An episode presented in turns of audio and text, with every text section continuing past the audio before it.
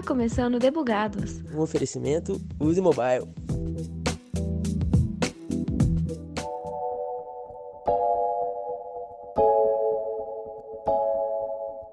Com mais de uma década de existência, o Facebook iniciou seu legado nas redes sociais em 2004. O maior concorrente da época era o Orkut, ferramenta que foi comprada pelo Google. E não podemos esquecer também do saudoso MSN da Microsoft. Os motivos para colocar o Facebook acima de todas as outras são muitos e de caráter pessoal, mas não podemos negar que reunir as principais e atrativas funcionalidades dos concorrentes numa ferramenta só foi uma grande sacada. Recordo até de amigos da época dizendo que preferiam conversar pela rede de Zuckerberg, porque lá poderiam teclar e manter os olhos nas atualizações. Essa tática de prestar atenção no vizinho continua viva na rede social, como podemos ver com a implementação dos stories advindos do Snapchat. E por falar em mudanças, tivemos mais uma neste ano, o layout. Eu sou Thaisa Bocardi e agora vou te contar um pouquinho sobre o novo Facebook. Ainda que seja uma novidade anunciada no ano passado e que chegou em maio deste ano, o novo Facebook ainda está sendo atualizado para os usuários da versão web. Alguns perfis ainda se mantêm no design antigo, enquanto outros já estão migrando para o mais novo. Mas é importante dizer que ambos continuarão coexistindo, já que o Facebook deixou uma opção para retornar ao layout antigo.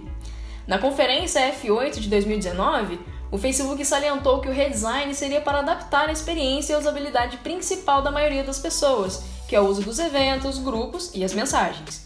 Ou seja, podemos especular que em breve o feed pode deixar de ser uma prioridade da rede social. Fora que é ele quem tem sido o motor para impulsionar conteúdo falso e as grandes polêmicas por trás da marca de Zuckerberg. Mas isso já é assunto para um outro episódio. A nova aparência do Facebook exclui a barra azul que acompanhou a rede por tanto tempo. Ela deu espaço para ícones centralizados que nos levam para as áreas de maior interesse dos usuários, como eu acabei de contar. O fato curioso disso é a leve semelhança com o design antigo do Twitter, tanto pelos ícones quanto pelo posicionamento da barra de pesquisa. A vantagem é que o layout ficou mais clean, e isso elimina a questão da poluição visual, e essa limpeza ajuda a tornar a página mais rápida de carregar, ou pelo menos é o que o Facebook fala. O esquema das três colunas se mantém, sendo o canto à esquerda os atalhos, o feed no meio e à direita os contatos do Messenger, solicitações de amizade, páginas e lembretes. Outro grande atrativo é a inserção do modo escuro, assim como feito nas outras ferramentas do Zuckerberg, como o Instagram, o Messenger e o WhatsApp. Além da elegância, o modo escuro dá aquele descanso para os nossos olhos. Mas apesar disso, não dá para ignorar o fato de que o modo escuro apresenta um dilema. A legibilidade. A escolha inadequada de fontes e tamanhos pode trazer más experiências, o que vai contra a proposta desse modo. E essa foi uma reclamação que já ouvi e que a minha própria experiência diz. Então, dica para os designers e os profissionais de mídias sociais: não se esqueçam do modo escuro. As novidades não pararam. A exibição dos stories na tela principal também mudou, agora ganhando um pouco mais de espaço e tamanho.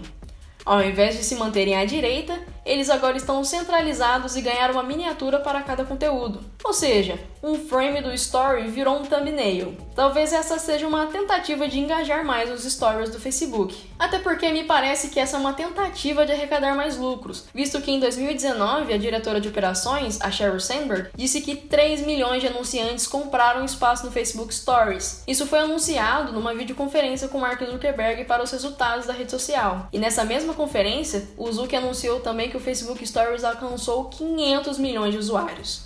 Então podemos imaginar que esse número aumentou e que pode aumentar ainda mais.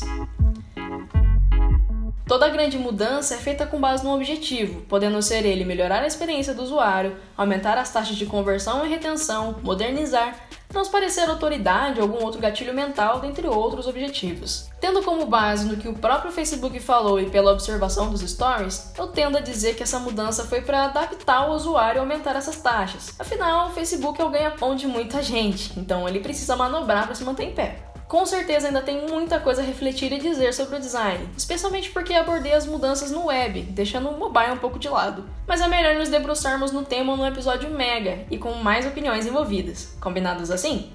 Então é isso, pessoal. Zerei o backlog do dia, então tá na hora de pedir do squad. Falou!